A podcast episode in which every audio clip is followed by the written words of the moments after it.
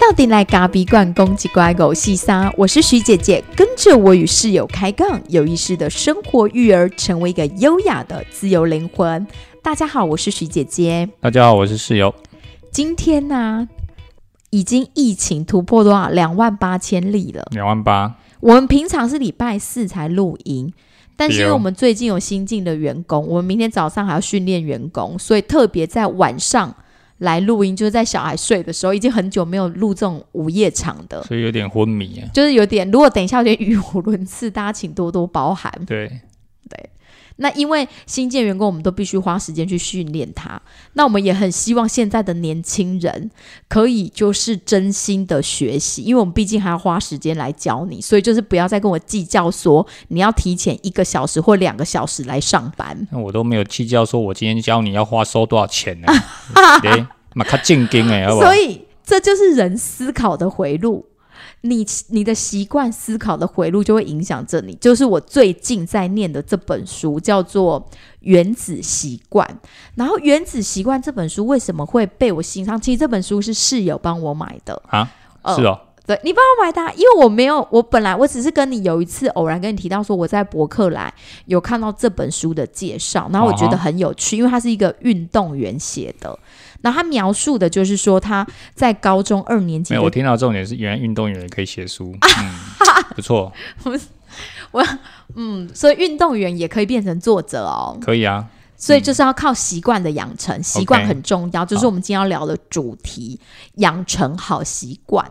那我先简单为介绍一下为什么我会被这本书所吸引，就是我看到这个作者的故事，他在高中二年级的最后一天，他因为他是棒球队的，他被棒球迎面击中，就是有一个同学他挥棒之后，球棒就从手中滑落，然后就朝他飞过来，然后砸了他之后呢，他这下真的砸得很严重，就是他的鼻子就凹了，然后颅部有多处的骨折，眼窝也碎了，然后当然就是一对被一堆人抬去了保健室，最后就是被救护车就是送走嘛，扛走，对，扛走。然后到了地方医院之后，发现其实就是那边的呃医疗是没有办法。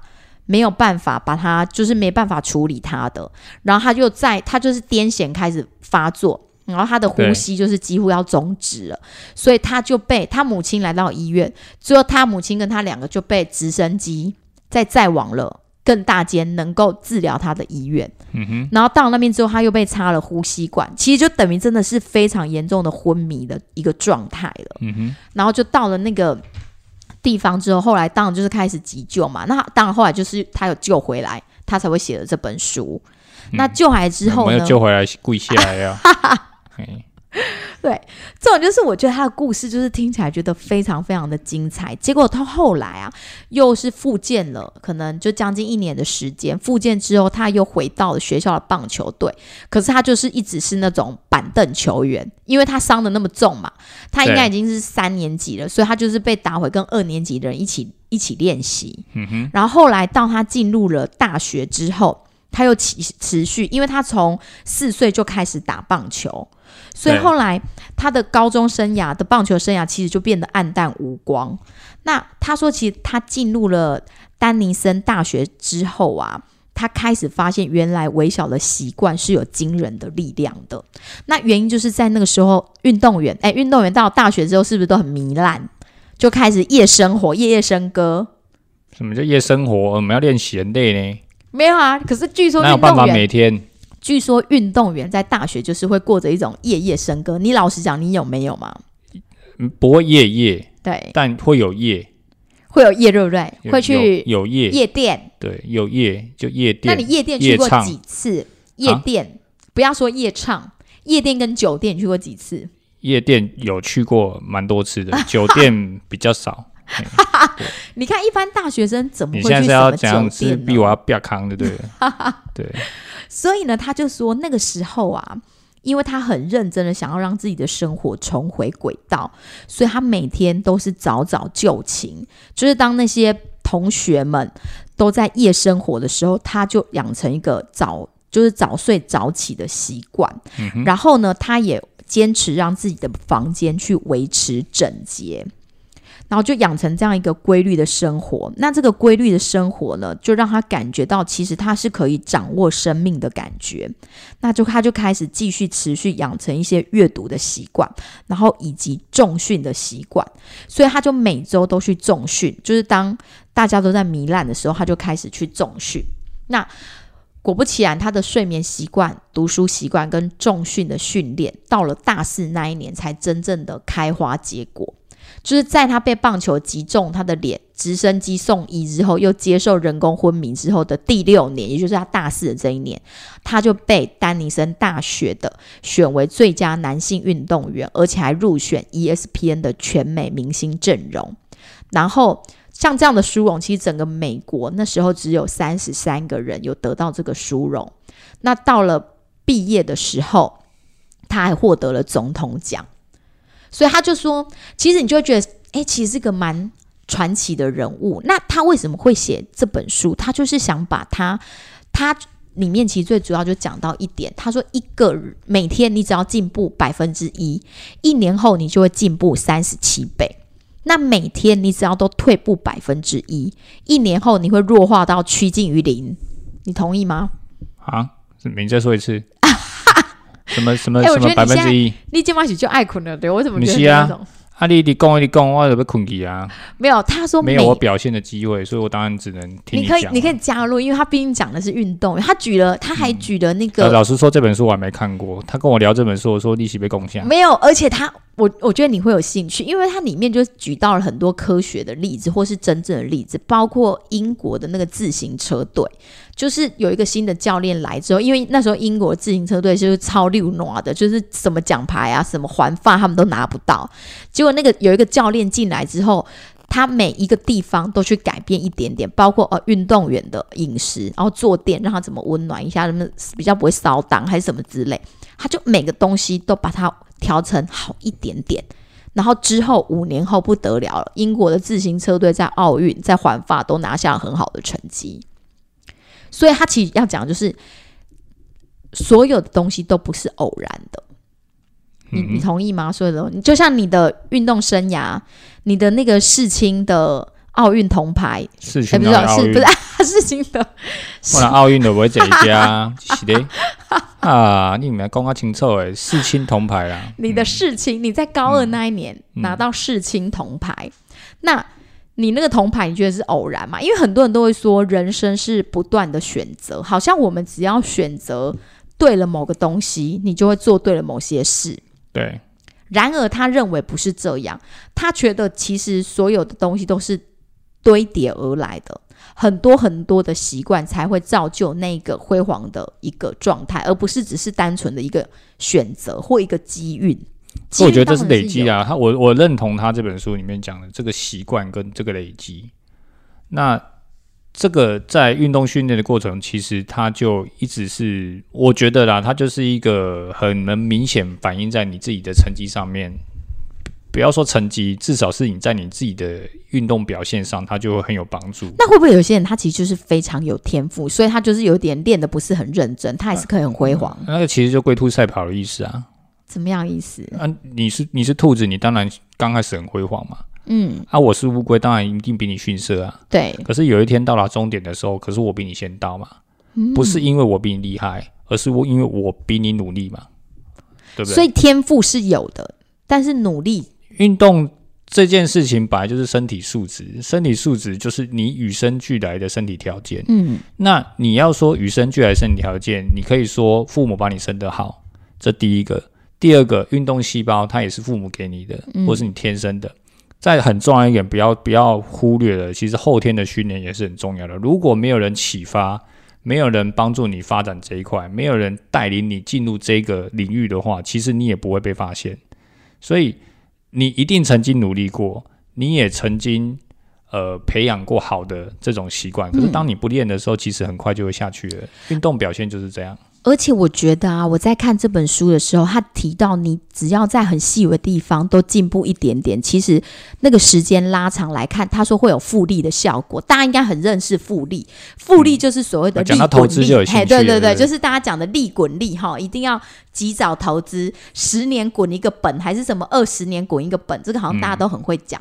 然后他说习惯也是这样子，那这时候就让我想起了。我们创业的这几年，我们今年其实走到第九年了，对，十年滚一个，十年可以滚一个本，那十年可以磨一支剑出来。十对，人家也说十年可以磨一个剑，所以嗯。今天呢、刚好我呃，就是我的表姐来找我，她在呃去年的时候，她也创业开了一间有点像是卖素食的东西的店，素食是那个荤素的那个素，嗯然后就是卖一些素食的材料。然后其实啊，他在去年开店一下就遇到疫情，然后再加上创业，我真的。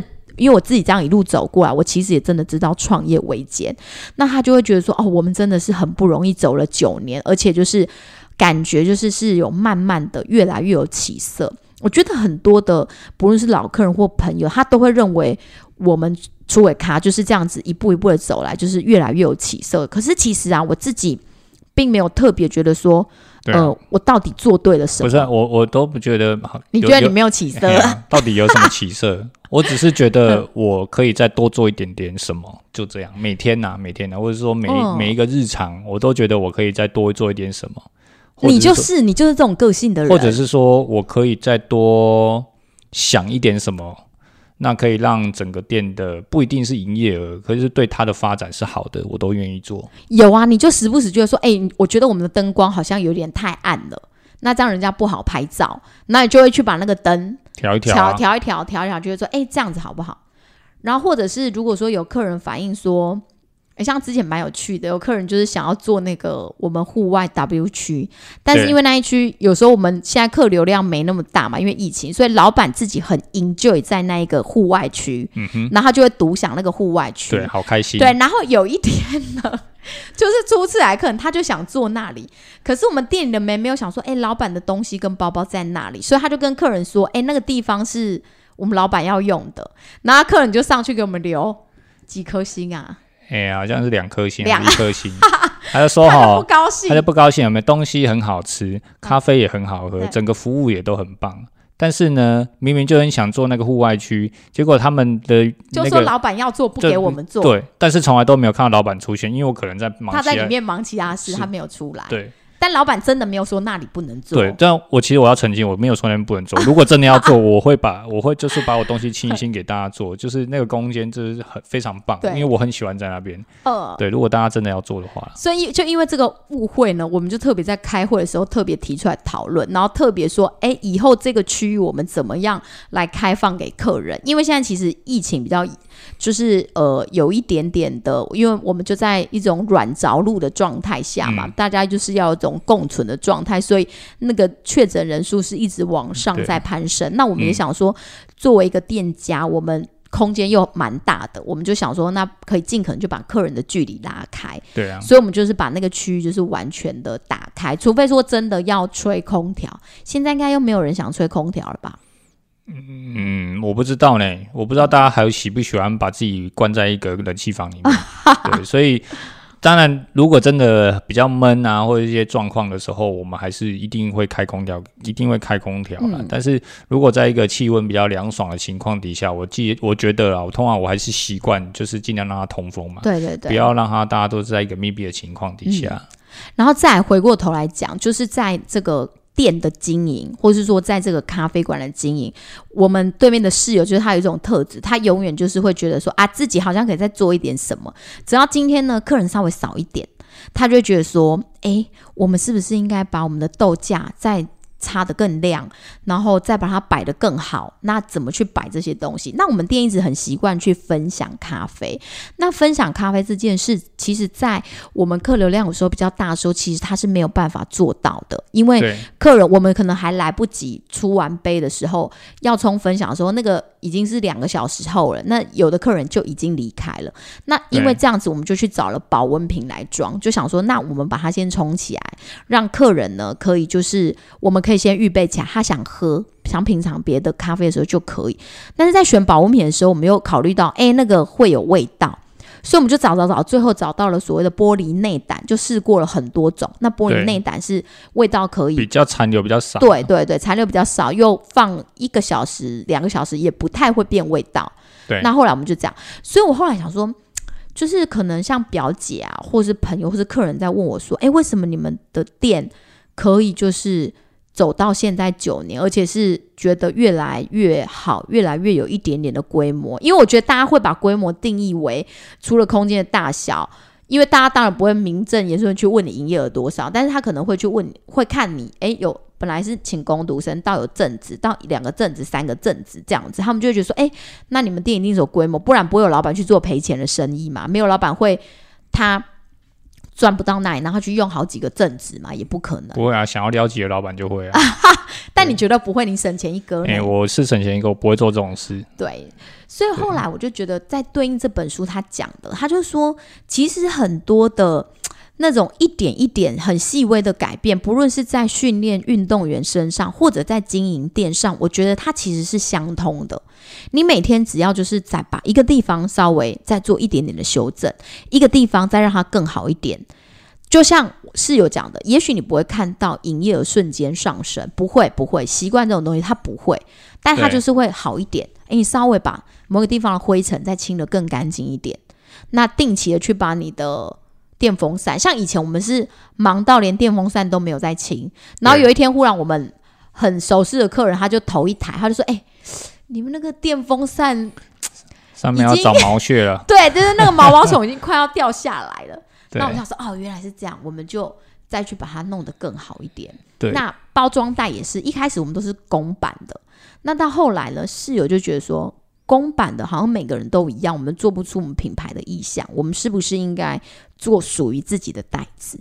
那我们就说啊，那再去做一下属于自己袋，就这样一点一点的，因为我们就是一个 完全是邻家咖啡馆起家的，什么东西都是这样一点一点、一点一点的做。对，应该说，嗯，我当然觉得这样的例子很好了，但是因为我们没办法做什么大生意啊，所以我们只能这样做嘛。那 但我们也滚出了一个本了，就是说，哎、我觉得用本来讲有点怪啊，我就觉得是它就是一个很像你很宝贝的，好像要说磨剑好了，你说十年磨一剑嘛，我就每天磨它一点。它可能可能就从一颗铁块，那我用十年的时间，每天这样磨它一下，磨它一下，我没有办法一天就把它磨成剑，可是我花了很长的时间，那这把剑它就会变成我想要的样子。嗯，那我我很在乎它，所以我每天一定会去摸它嘛。那其实我们的店就像这样，我很在乎它，那我也很喜欢这我正在做的事情，所以我就会每天去关心它，嗯然后每天一直看看，哎、这边看看草花草修一修，然后这椅子摆这边不太妥，我在这边摆一摆，然后看到这边有缝隙啊，有一些灰尘啊，就是擦一擦，然后。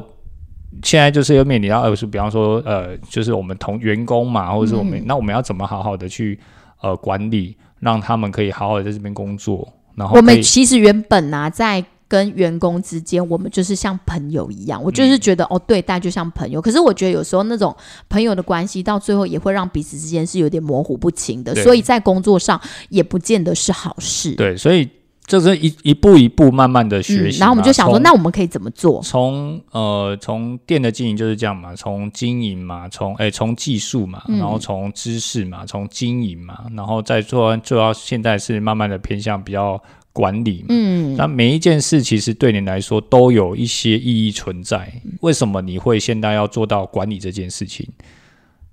这是累积来的、啊，就像你说的，这是累积来的，慢慢的、慢慢的、慢，我们不是一天就老实讲，有些人他也可以就是就是不用改变，他就觉得啊，我就是这样子，我就是永远跟可能例如说管理这件事，我就永远把员工当成朋友就好了。这这也可以，这也嗯可以，但是我觉得就是每个人的习惯。再就是说，你你你有没有看到？就是说，你你有没有觉得，像我永远都觉得我自己可能没有那么好，嗯就是说我可能呃，比方说我我在管理上没有做的那么确实，没有那么你没有那么可能有时候觉得太吹毛求疵哦，对员工呃，他可能觉得你太龟毛了。你就觉得一定要积极进取，对你的人生就是要积极进取，所以你也要求别人要积极进对，取。但是这样好像又不太对，所以你遇到员工不积极进取，你就会觉得哦，看袂过啦，迄无多啦。啊，你得被往前冲了，一个唔行，啊，你个怕一个唔行，啊，给你卖。但这就是你的习惯回路，这就是他提到每个人其实都有他自己的习惯回路。对，但完全看这个习惯回路对你来说是好还是不好。如果今天这个习惯回路对你来说是一种痛苦，那就存在说你愿不愿意把它就是是好的或是不好的嘛？如果不好，那你为什么要这样做？但是我觉得这个习惯回路，我就是积极积极进取，所以我觉得。这样对我来说，我是最舒服的嘛，而且我也可以获得我想要的，我的目标可以被达成嘛。所以你必须那个习惯的好跟不好呢，完全取决于你你个人，你必须去思考说，哎，我想成为什么样的人？那我现在必须累积什么样的习惯？例如说，哦，徐姐说我我说我十年后我想要财富自由，我要财富自由，我不要负债，所以这十年来我是不是要我的还款计划？那我是不是应该去把我的金流给算出来？那知道说我应该存多少钱？我十年后我可以财富自由。嗯哼，嗯，这就是我也想要财富自由。是啊，你也想要。没对，然后或者拜托带我财富自由，或者是说，哎，徐姐姐，我想要三个月之后少五公斤。好，那我就要开始减糖，我就要有一个习惯。哦对对我来讲嘛，我那是我的我的目标。我们习惯就是为了某一个奖励嘛，我们才会去做这件事。但对一个要增胖的来讲，他当然就会跟我不一样。可是我觉得，这你提到这个，我就觉得很有意思了。我就会说，我就会有一个问题，就是说，那如果有人问你说，我如果想要成为一个很好的老板，嗯，就是说我想要开一间店，像这样，像你们这样的店，哦，那你觉得要养成什么样的原子习惯？原子习惯，嗯，我觉得你要精益求精，然后除此之外，你爱坚持，就是像坚持就重要，哎，坚持。我觉得有时候当老板好很有趣的地方是，钱都不是问题。最难的在坚持下去，最难在心。你的，但是我觉得在那个经营上很重要是不能让自己处于亏损我觉得亏损哈，真的会坚持不下去。当然，因为像我刚刚就提到了嘛，像我们表姐的例子，她其实会坚持的很辛苦。就是我觉得租金很高啊，对啊，租金光是很高就很难坚持下去了。你每天每个月在追那个租金，你就觉得很想吐血。对，因为说。他一定要让你看得到，呃，你自己是，比方说你的努力是有，真的是有获获得的收益啊。就是说，不要说一定是实质的钱嘛，因为毕竟你开门做生意，又不是说做慈善事业，或者是说慈善事业，它也要有人捐赠啊。你有没有觉得小店超容易败在租金的？对，这这一定是的啦，因为你说。你你就自体个体户经营嘛？对，就个体户，你又不是很多股，你又不是说股东，或者说你有很多大的体系在后面，母企业在支持你，就不是嘛？你就个体户，个体户叫做自负盈亏啊。嗯，那你要能够承担所谓的呃这些金流上的风险嘛？所以当金流对当金流 cover 不过去了，尤其是个体户，钱呃金流没有流进来，只流出去不流进来，那你就是入不敷出啊，你就会很心酸。对你，你你也要你会。我觉得那种是心态，嗯，钱诶没有进赚进来，你要付出去，钱都是小事。可是我觉得最难过过去的是心，因为你会发现你自己很没有价值。我做了这么多的事情，结果你发现你都赚不到钱的时候，或者是说你没有获得钱，或者是或许它是一个你在这个当老板的过程当中的一个小小的成就。对你连人家时薪一六八都不如，对你连这种小小的成就感你都没有办法，而且你前面还掏了一大笔钱的时候，这时候最考验的不是不是什么，是就是你的你的心脏，你的人心，你能不能够去看怎么样去处理？第一是问题解决能力。第二是你的心脏过不过得去，所以很多人会拿别人的钱去赔。哎，哎，这这这赔的很，这这种诶，那就卖讲，这种那么这是另外一种，对对这是另外一种诶。所以这种这种状态，有时候我们也只能说，就是说，你如果能够去知道，呃，你的原子习惯嘛，就我们提到这样的习惯，对，那你在当老板上面，你可以去了解几个面向嘛。第一个上来说是坚持嘛，嗯，一定要。坚持，但不是白呃，不是盲目的坚持。对，不能把倾家荡荡产，不能不不能盲目的坚持。所以是应该说你要坚持做对的事。你的初衷是要干嘛？就像你的初衷是要卖一杯好咖啡。对啊，那你就坚持，我就卖一杯好咖啡。我现在还是在卖一杯好咖啡。然后希望呢，它价格不要太贵，是好咖啡，但是大家却喝得起。对，我们尽量啊，但是物价你知道今年吓死人了。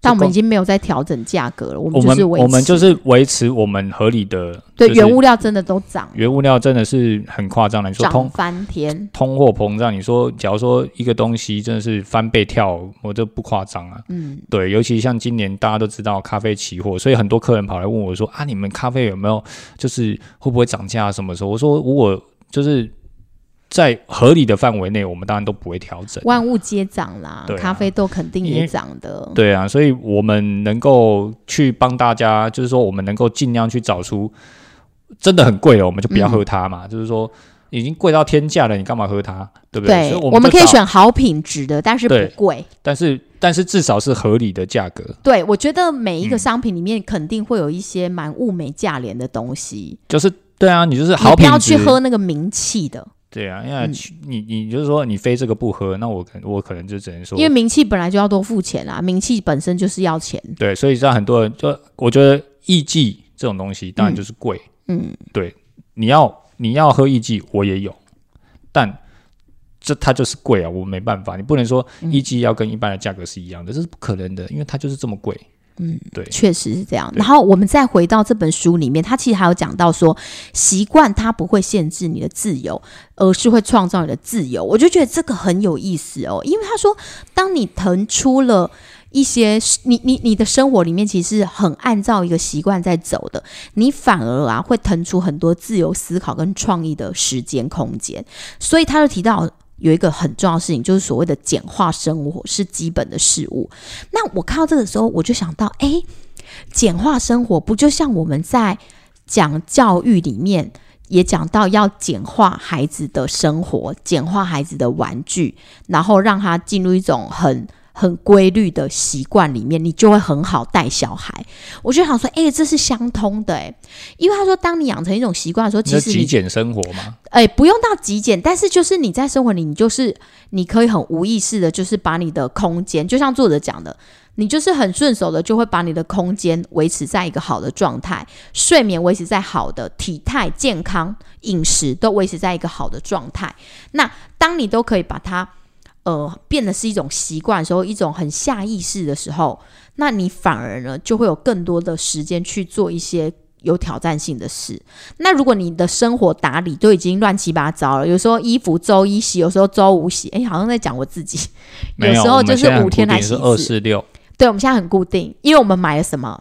烘衣机我，们没有买别人送的哎对恩典牌，烘衣机一定要买，对，姐姐送的恩典牌，这叫做夫妻不争吵三宝宝之一。对对三宝之一就是烘衣机，因为要为什么要特别讲烘衣机？就是烘衣机，我们我们家的衣服呢是洗衣机在二楼，我们以前小孩在一楼洗澡，对，然后衣服要拿到二楼洗，然后我们在三楼洗澡，对，然后对我们自己在三楼洗澡，然后都要集中到二楼去洗，洗完之后拿到四楼晒，四楼去晒，然后再收下来三楼折，折完之后再分配到每个人的地方去，每个地方去，哇，真的大工程。所以光是洗衣服、我们收衣服、次，折衣服，哦，崩溃了。就是有时候心情不好的时候，被呛衣服不洗的时候，就会觉得更不高兴。对啊，什么为什么啊不？他就说他没内裤，我说没内裤不是多买几件吗？关我什么事对，啊？所以我真的买多买几件的，对，然后还是没内裤，还是没内裤，生气生气气 但我们自从烘衣机都解决，哦，舒服，就一条龙服务，对把它放在洗衣机旁边，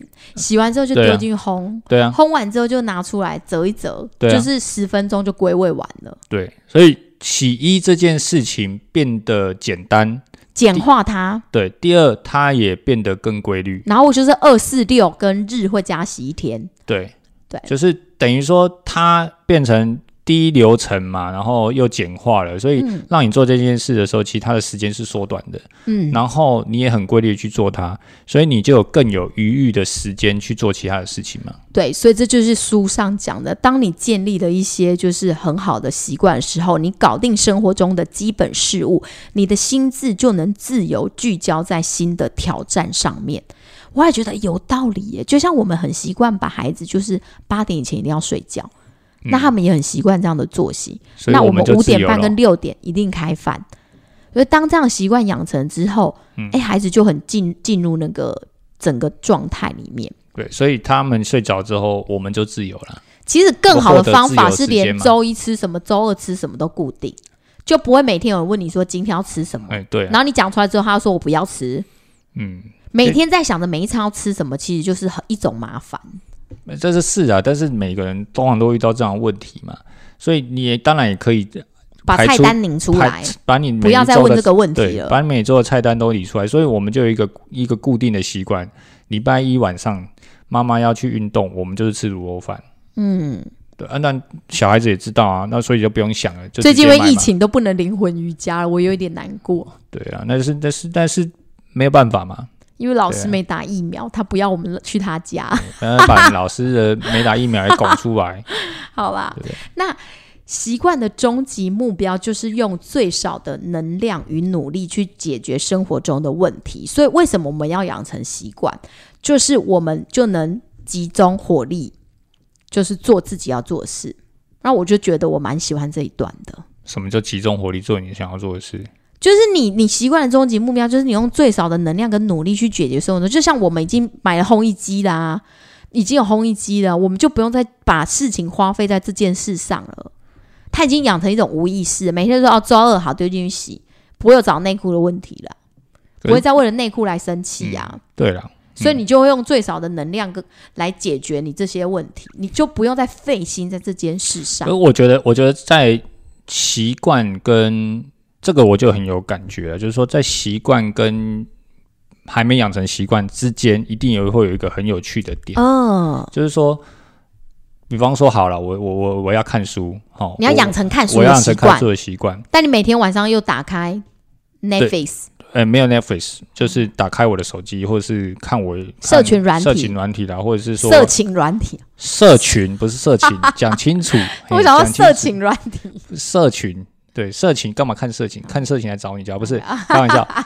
所以打开你的手机，你当然就很多东西可以滑嘛，比方看电影啊，或看做做自己的做，就是反正就是手机无所不通嘛，手什么都可以查。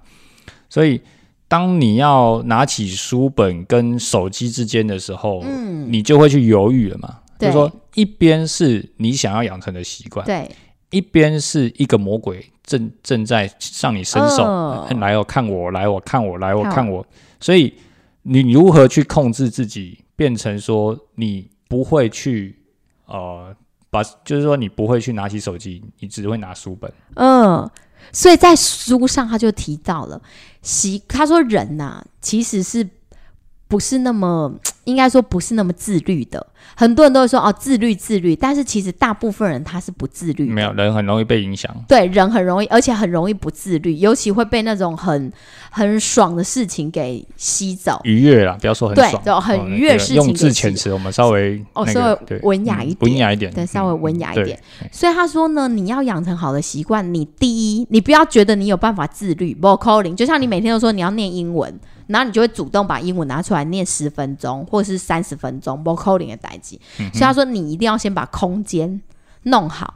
把那空间弄的，就是你坐在那里你就很想看书，所以不是就去买了一个藤椅嘛，没错，然后你就坐在那边，你就觉得、哦我就是要看对书，然后沏一杯茶，或是弄一个威士所以最，有趣的事情是我现在要看影片的时候，我就会坐到床上去；我要看书的时候，啊我就会坐到椅子上。椅子。上去，所以只要坐在椅子上，我就不会看手机；嗯，然后坐在床上的时候，我就会看手机。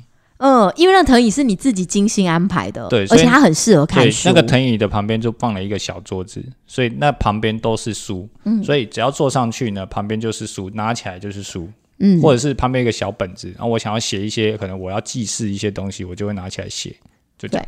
所以他说你千万不要相信你可以自律，因为大部分人都无法自律。你一定要透过空间来约束你自己，不要去做那件事情。嗯哼，所以如果你要养成好的习惯，你就要把那个空间布置成，就是会让你去想做那件事的，嗯哼，我同意。就是气氛，氛围啦，哦氛围对环环境氛围环境创造嘛。嗯，或者就是很多人知道所谓的回文针法，例如说我每个每天我都要养成看英文的习惯，那你不要把目标定太高，可能就是我每天就是看五分钟或十分钟。他说你把那个东西啊具象化之后，你就会更有动力去做。你每天只要看了五分钟，你就投一根回文针；五分钟你就投一根回文针。当你在做，你看它回文针变多的时候，就把你的习惯。变成一个图像的时候，你就会更容易达成。这是它里面提供的方法，我可是觉得不不一定适用每个人。对，可是习惯这件事情，人家说习惯成自然，嗯然后习惯习惯习习惯惯，成自然，对，最后就变成自然。可是这也有意思哦，那会不会变成自然之后你就易固化？你到会老，我觉得会哦。就是说，哎，你不坐在那边，第一你不坐在那边不行，你会很不舒服；第二，那要求就是觉得现在情况不允许，你还是得做，那这样不就固化了吗？可是他提到啊，习惯其实是不会让你真的是固化，你可以把你的生活过得更好。不过习惯有时候是危险的，他指的习惯的危险，就是因为有时候你太习惯了，你就会等于，嗯，那等于就是你无意识的状态，你就是会固定在那个回回路里面。对，他就举了一个日本铁路的的那个例子，在日本铁路为了避免这种。呃，每个人就是列车长在进站的时候，在讲那个车进来啦、关门啦、要开走的时候啊，如果是没有日日本有一个很特别的，他们叫做指差确认。指差确认就是被设计来减少错误的安全系统，所以在日本的那个地铁，他们每一个列车长或是铁路里面的人，他都会很习惯，就是哦，现在是几点几分，然后我们要关门了，然后就会去做很多的确认，然后就会降低他们的失事率。后来我发现，其实你有叫我们的员工要做这件事，就是当店里忽然涌进很多客人的时候，对，我们之前我就把它连接起来，我们之前就会跟他们说，你们一定要把单子喊出来，就是尤其是站那个 iShift 点单的人，站 POS 的人，一定要大声的喊出来说，哎，有一颗戚风蛋糕哪一桌，或者有一个什么东西，有一个手冲，有一个意式，那每一个位置的人他才能去准备，因为这样子可以降低出错率。对我也发现，哎，这不就是他讲的这个只差错误嘛？就是你把无意识的习惯拉到有意识的层次，因为如果每个人都习惯只做自己的东西，然后就是看那个单，其实出错率会很高。对，嗯，而且客人的特殊需求也会不知道，当客人有特殊需求，你就是要喊出来。所以他这是其实已经从习惯里面变成是有意识的去执行了、嗯，你懂吗？就是说，你你其实很习惯做这件事情，就像我每天在烘呃，我每天在烘焙啊，或者在杯测的时候，其实我很习惯在做这件事情。可是当你很习惯的时候，其实你会发现一件事情，你在辨识呃咖啡的时候的品质，你可能会用过往的很习惯的标准去看待。嗯，可是这时候遇到特殊情况，或者是有一些特殊的豆子的时候，其实你用这样的习惯，你是有时候会被误导的。嗯，就这时候你会用你的旧模式，又会旧模式，所以当你很习惯用你这样的旧模式的回路的时候，你去判别现在比较新型的处理法的时候，你有时候被他骗了，你会觉得哦，这样的东西真的很不错呢。可是其实你回过头来再去检视你背后的这些架构系统的时候，你会发现说，诶，它可能有一些你没有发现的地你方，忽略掉的你忽略了掉的地方。所以如果你很习惯了，那它就是很好的豆子。嗯，他说：“哎、哦，特殊处理法很吸引人，然后很 OK 就去了。可是你没有回过头来去检视，看看说，哎、这个冬天是不是有哪一点不太一样？所以这个就是我觉得这是你我呼应你刚刚说的，就是有一点嗯意识的东西、对对对，再再来谈到就是原子习惯，其实我们从孩子身上，我们现在正在做的这种每天给他们固定的时间、固定的时间睡觉、固定时间吃饭、固定的时间做什么事，这些这些如何带养，哎，如何教养孩子的方法，其实他我觉得他就是原子习惯，我也觉得是、欸。而且你从小就带他进入这样的原子习惯，他就很习惯。例如说早睡早起，他就养成了。对，他就知道说哎早睡早起，他以后不然后不吃垃圾食物，就时不时就在垃圾食物、垃圾食物这样子，所以所以为什么？这是洗脑吧？嗯，我可我觉得这这是你你直接给他的原子习惯嘛，因为他才刚从呃星星殿堂来，他根本什么清楚什么你这个人世间到底需要规则规则是什么？他根本不知道，所以你只能透过你。知道的地方，你给他一个好的习惯，在他很小零到七岁这个阶段，你就在他身上埋下很多原子的习惯的习惯的的种子，在里面。那他慢慢的被养成，七岁之后，你会发现你的孩子其实他是慢慢的越来越去越来越稳定，而且很知道自己要做什么。嗯，而且呼应你刚刚讲的，其实习惯最最怕就掉进去那个旧的模式跟回路，因为像很多时候你遇到同样的事情，你就会觉得，诶，我就是用这样的方式来执行。就像以室友来讲，室友的回路就是，只要有人找他合伙，他就觉得说，只要那个合伙要合伙的人说，我们大家一起来赚钱，然后他他一听到钱，他就想说，钱赚钱的是会找人吗？然后他马上就会由他旧的回路说，我绝对不可能跟你合作，因为我不喜欢跟别人合作。你就会开始就进入到这一个模式里面去。我我因为我觉我觉得我觉得钱只是一个最基本的物质要求，嗯，赚钱的事情本来就要有，可是我听不到有更远大的梦想跟目标，这时候我就不会理你。嗯，你你你今天只是跟我说，来来来，我跟你讲这样的生意模式吼，这一定探几年。嗯我一共，你讲七八百一百零一次，我都不会理你。，OK，对但是如果你今天是在跟我谈一个理念，谈一个理想，我们这件事情可能可以可以去创造一些什么样的可能，然后呢，我们来评估看看我们怎么执行来做这件事情。但你这个人，只要人家跟你谈理念，你有想说讲这个理念背后有没有什么样的阴谋论啊？然后你好了，我你看我就是老谋深算，对，他的老，这是他的旧模式。所以荣格就讲了，倘若无法意识到无意识，他就会指挥你的生活，然后你会称之他为命运。我看到这句话的时候，我真的想说，哎，不是你上师训讲的业力与轮回吗？对，所以他就有说，你如何改变你的业力，或者是你的业力可能是你带来的，嗯，但你可以改变你的这些，你你如果不改变它，就是说应该不是这样讲，应该是说你了解了之后，你应该很清楚你要，带着意识去扭转你的习惯，尤其是不好的，有对，尤其你你为什么这些事情会出现在你的身上，而不是出现在别人身上？他一定是为什么老是遇到这，种被抛弃的事？对，他一定是有一些因果关系嘛。嗯，说别人都不会遇到，就是你会遇到，就你一直被抛弃，对对对，你一直被抛弃。好，但是如果你今天能够从这件事情当中去有意识的去发现，你怎么去转换它，那或许你就有下一次该团了，下一次遇到就不会是你了。对，你就你就会该团了。对，但我但我觉得这件事情哈，我们到现在还没有办法理解啊。我们我们我们自己也有很多课题过不去啊，嗯，就像我们也不知我们没，可是可是至少我觉得至少我们正在这条路上，而且我们会知道说，每一次老天爷出的课题，怎么这一题又来了？那你就知嗯道说、这一题你还没有解决。你就要加油了，你就要请你加油加油了，请你加油！你怎么解决它？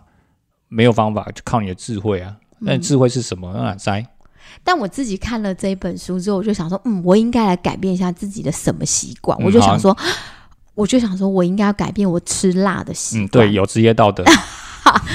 我曾经在 我在做咖啡的前几年，因为要比赛杯测，我就很守口的，就是真的就不吃辣。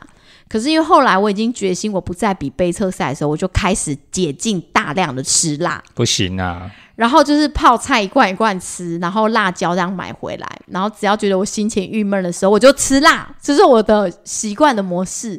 我就觉得我只要吃辣，我心情就舒对，服。这就是你有你有第一个，你有两种的回路的习惯。嗯第一个叫做你心情不好你就吃辣，我觉得第二种我吃辣我舒服。对。第二种习惯是你心情不爽的时候你就要吃，哦，吃吃你就舒服。吃跟吃辣，对我都可以。对，所以你有两种的回路。所以我就会有第一没有职业道德，因为辣把味觉给破坏了；对第二吃吃胖了，对，所以你然还要花时间，运你要花时间去对，去减肥。嘿，对，那么又会减肥所以这就是我不好的回路。对，所以我现在就决定了，第一呢，我应该要想把冰箱的那些泡菜、辣椒先都清掉，然后呢，之后我再也不要去买。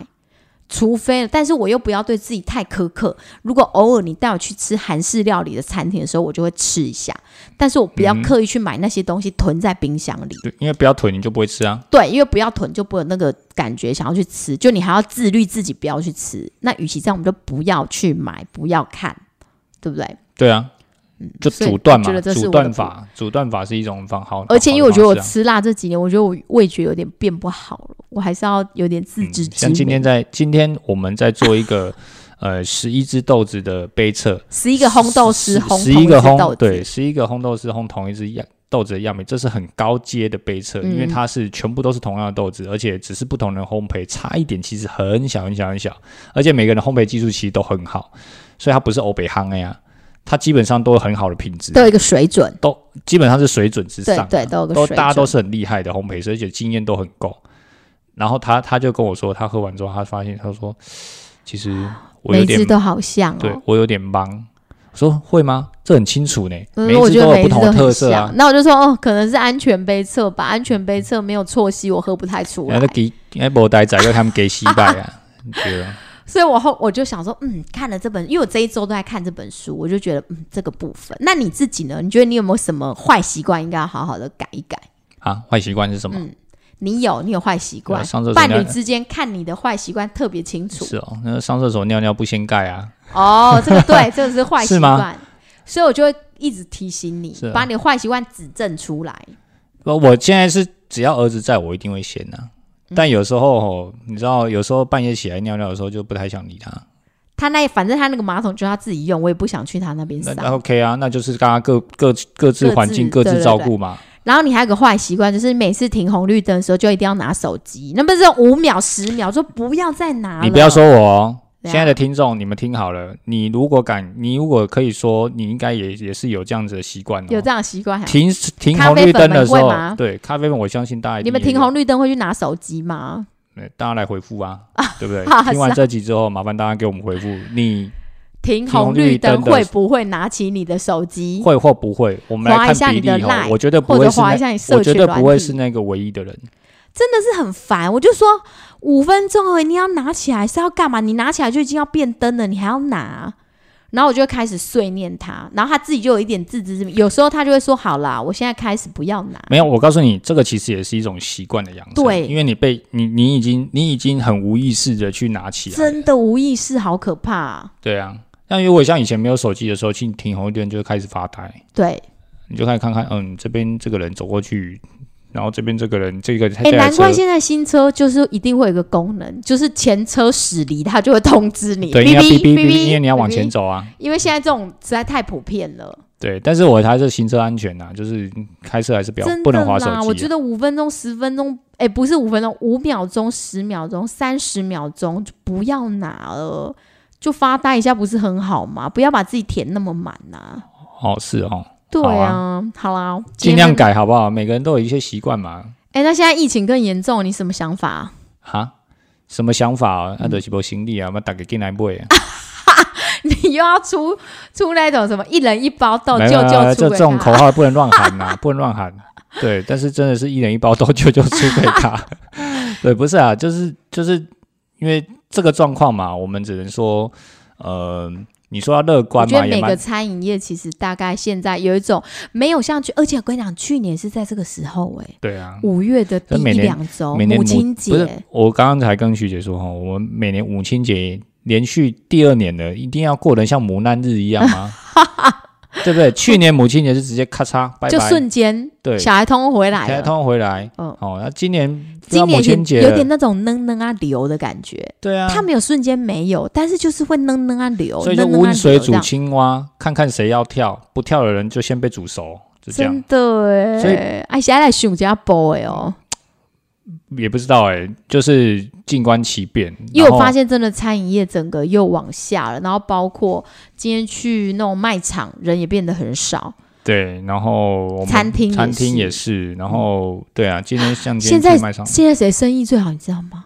好事多，啊是多肯定大家又去抢购一空了不。见得啦，我觉得这个东西已经两万八千例了呢。啊，可是我礼拜五就想去，哦，好，我这种地方我还是少去，嗯 因为原子习惯哦，这种地方我们先阻断它，一进去哈没有上万块是出不来，出不来所以我们还是不要去，减少去它的机会。习。惯室友只要去到好事多，他一定就开始，就是他今天已经计划买什么的，还有牛肉一盒，然后什么，他就会说走走走，这种地方不用留太久，他就会马上自己阻断，为了不让自己的荷包大失血，他就说赶赶赶进进进，对，因为你知道去到一个这样的商场嘛，就是说，太好买了。对你一定会觉得，哎，这个好像也需要，这个好像也需要，这个好像也需要。但是其实很多时候买回来之后，你都没你都啦没有那么多需要。真的假没料对，，所以那与其这样，我们就减少去去那边你。就制造自己很快的就走出来，对，第一是把时间缩短，减少接触。对减少接触。对，第二是 就是干脆不要去吧。哦，真的哎，好，那最后呢，这边也送给大家一句话，就是我在书里很喜欢的。他说：“只要你愿意坚持多年，起初看似微不足道的改变。”终将像以复利计算一样，利滚利，滚出非比寻常的结果。而且，生命的品质往往就取决于习惯的品质。送给大家，谢谢，谢谢大家，麻烦帮我们按下五颗星，分享给更多的人哦，拜拜，拜拜。